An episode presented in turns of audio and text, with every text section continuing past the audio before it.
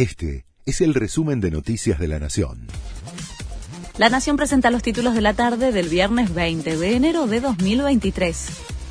La oposición pide explicaciones sobre quiénes compraron bonos antes del anuncio de masa legisladores de Juntos por el Cambio apuntan a la demanda récord de títulos globales de corto vencimiento que se registró en la previa del discurso del ministro de Economía.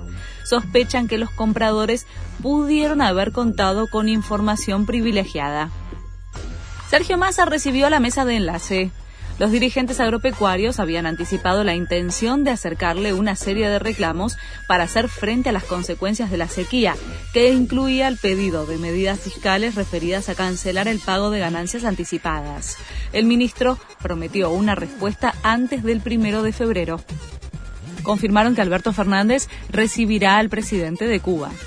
Pese a los cuestionamientos, el mandatario agendó para la ronda de bilaterales que tendrá el miércoles en el marco de la cumbre de la CELAC un encuentro con Miguel Díaz Canel.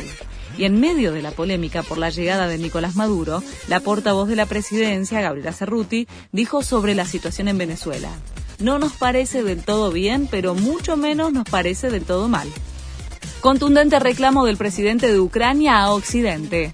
Volodymyr Zelensky le pidió a sus aliados reunidos en Alemania acelerar las entregas de armas pesadas, sobre todo tanques y misiles de largo alcance, para apoyar a su país en la guerra contra Rusia.